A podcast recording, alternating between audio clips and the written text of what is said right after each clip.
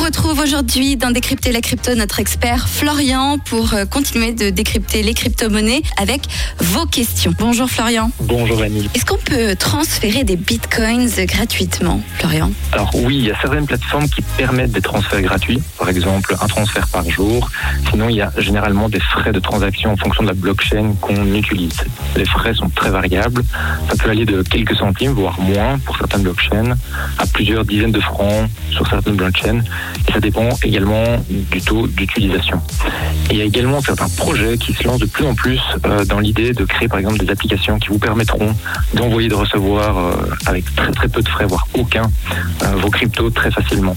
Donc le tout c'est de choisir vraiment les outils qui sont les plus utiles, les mieux sécurisés et aussi les moins chers.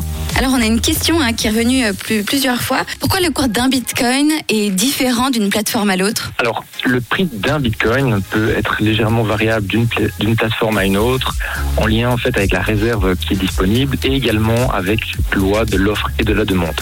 Car si on veut par exemple acheter un bitcoin, imaginons qu'il est euh, maintenant tout de suite à 40 000 euh, francs, euh, ce serait le prix moyen actuel, mais que personne ne veut vendre son bitcoin à 40 000, mais tout le monde en demande 41 000.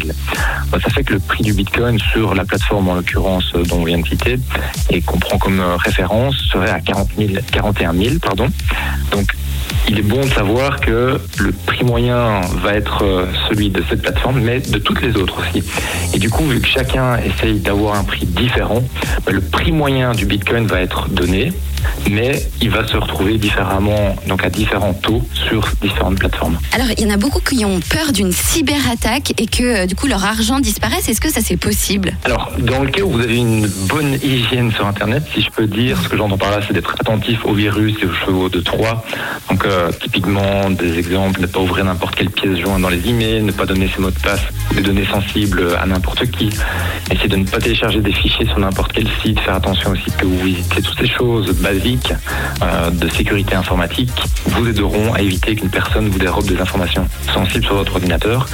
Donc finalement, c'est la meilleure manière pour éviter qu'un hacker vous vole vos accès à vos comptes et donc vole votre argent et vos cryptos. Puis il y a également des outils comme euh, une authentification à double facteur, des clés de validation ou euh, d'autres petits, petits paramètres qui permettent d'ajouter un cran supplémentaire de sécurité qui feront qu'on sera moins à risque de se faire voler ses cryptos. Donc c'est possible, mais il faut rester prudent. Exactement, c'est le mot à retenir. Décrypter la crypto, ça continue. On retrouve Florian, notre expert, dans un instant sur Rouge.